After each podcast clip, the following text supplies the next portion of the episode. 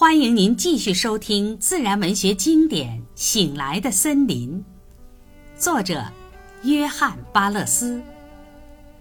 第六章：漫步桦树林。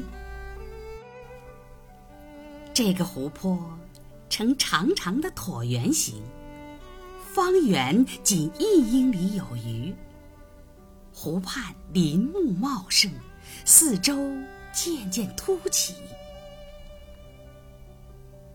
在湖光山色前凝视片刻之后，我走回林中，将枪装满了子弹放了三枪。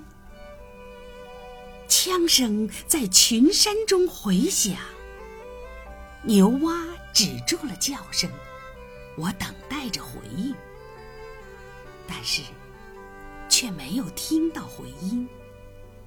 然后我再三尝试，依然是没有回应。后来得知，我的一个同伴在爬上小溪后边高大岩石顶上之后，仿佛听到了隐隐约约的一声枪响，那声音好像来自山下十分遥远的地方。我知道自己已经走出了很远，难以用事先与同伴们商定好的方式联络。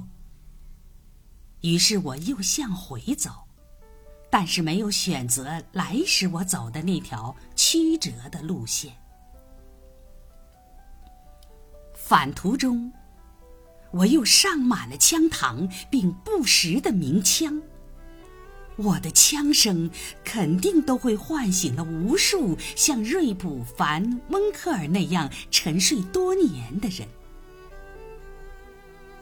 由于我的弹药所剩不多，只好时而冲天鸣枪，时而高声呼喊，直至我快喊破了喉咙，打完了枪弹。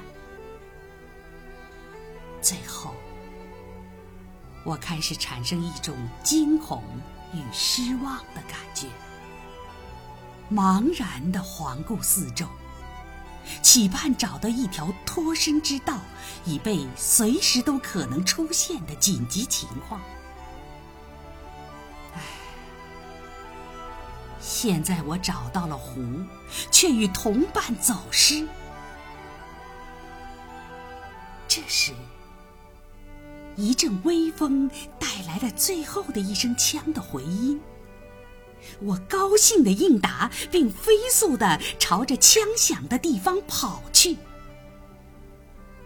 但是在我又鸣枪三次之后，还是没有再引出一声应答，这使得我再度感到忧虑不安。我怕朋友们被枪的回音误导而走错了路，暗自思量，他们是匆忙跑向了相反的方向。我急于想把他们从歧途上找回来，竟没有太留意我走的道路。后来，我为此付出了巨大的代价。可是，他们并没有误入歧途。不久，一阵高声的呼应表明他们就在附近。我听到了他们的脚步声，拨开了树枝，我们三人又相遇了。在回答他们急切的询问时，我让他们放心。我已经看到了湖，它就在山脚下。如果我们从当时所在的位置直接下山，绝对不会错过那个湖。我的衣服已被汗水浸透，但却依然敏捷地扛上背囊。我们开始下山。我注意到，树林更加茂密。看上去也与我先前路过的林子大不相同，但是却没有过多的去想它，因为我预料现在去的或许是湖的源头，而以前去的是湖的尾部。没走多远，我们就穿越了一行有标志的树木。我的同伴决定沿那行树木而行。那条路几乎与直角与我们的路相切，一直通向上山的山腰。在我的印象中，它是从湖那边出来的路，而沿着我们现在走的这条路，要比沿着那行树行走更快抵达湖岸。行至半山腰，透过树枝的缝隙，可见对面的山坡。我鼓励着我的同伴，告诉他们。湖就位于我们与那个山坡之间，不足半英里远。我们迅速来到山顶，那里有一条小溪及一大片赤阳泽地，显然是多年以前一个湖的湖底。我向我那些有些恼怒又有些疑惑的同伴解释道。或许我们现在是位于湖的上方，这条小溪肯定是通向那个湖的。那就沿着它走。他们说：“我们在这儿等你的音信了。”于是，我继续往前走，越发感到我们真是中了邪。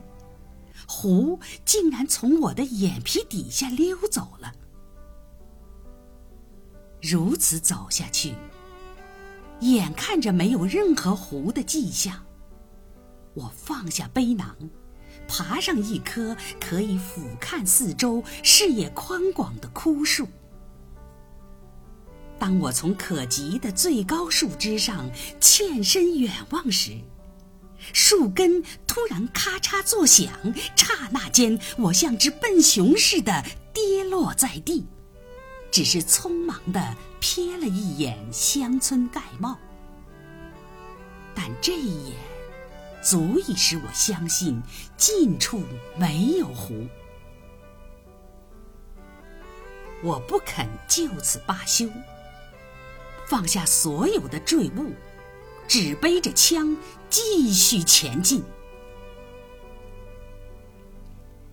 在另一片赤阳泽地中，艰难地行进了近半英里之后，我自以为湖已经近在咫尺，因为我看到了一道低矮的山脊呈半圆状围拢，我天真的想象。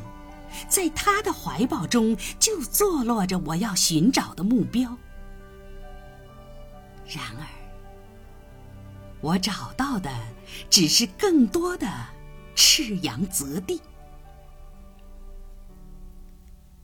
在走出这片泽地之后，沿山路而下的溪水开始变得十分湍急，它的两岸更高更窄。奔腾咆哮的水声，在我听来，如同一阵对我的嘲笑声。我怀着厌恶、悔恨与苦恼的心情，踏上返程的道路。事实上，当我离开了近两个小时，又饿又累。垂头丧气地回到同伴身边时，整个人几乎要垮掉了。我宁可以最低价把我对托马斯湖的兴趣兜售出去。平生我第一次由衷的希望自己远离森林，让托马斯独占他的湖。让无人为他守住他的占有物。我怀疑，托马斯本人是否第二次找到过那个湖，或者是否其他再有过什么人曾经找到过那个湖？